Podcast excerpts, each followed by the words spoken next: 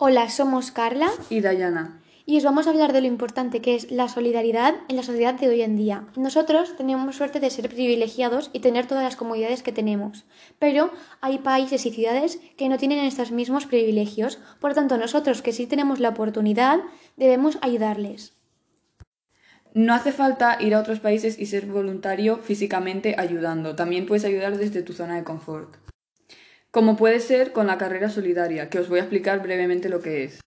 La carrera solidaria es una carrera que pueden hacer un instituto o una ciudad y te buscas unos patrocinadores y por cada cuantos kilómetros que hagas eh, según la carrera, pues te pagas y donan por ti.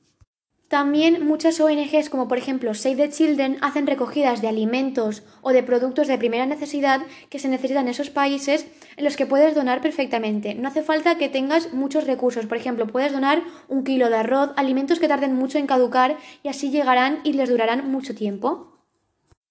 Otra cosa que puedes donar son la ropa o muebles que no utilices, que puedes llevarlos a Save the Children o cualquier otra ONG que conozcas y ellos la donarán a países necesitados o familias. Luego, si te quieres involucrar un poco más, puedes ir a esos países necesitados y ayudar, como por ejemplo llevando los alimentos y la ropa y todas esas cosas, eh, medicando a los niños, en las escuelas ayudando a la educación.